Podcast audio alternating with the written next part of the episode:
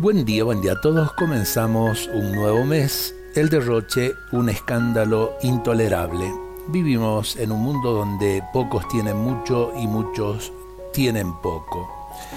Eh, el Papa Pablo VI, hombre de exquisita sensibilidad humana y de gran inquietud social, dijo, Cuando tantos pueblos tienen hambre, cuando tantos hogares sufren la miseria, cuando aún quedan por construir tantas casas, escuelas, hospitales, todo derroche público o privado se convierte en un escándalo intolerable.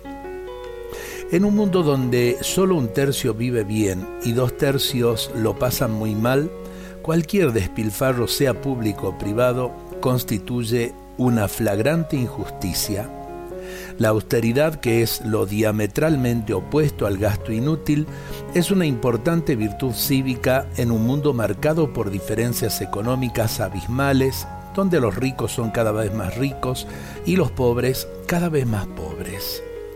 La genuina austeridad cristiana es sinónimo de saber compartir. Quien comparte solidariamente lo que es y lo que tiene con los más necesitados, vive austeramente y aleja de su actuación todo lo que sea derroche, despilfarro, boato y gasto inútil. Vive digna y sobriamente y así podrás compartir desde la solidaridad lo que eres y lo que tienes con los más necesitados. Y ojalá que este mensaje lo puedan entender y lo puedan vivir aquellos que detentan el poder el poder no es servirse de los demás, sino servir a los demás. Dios nos bendiga a todos en este día.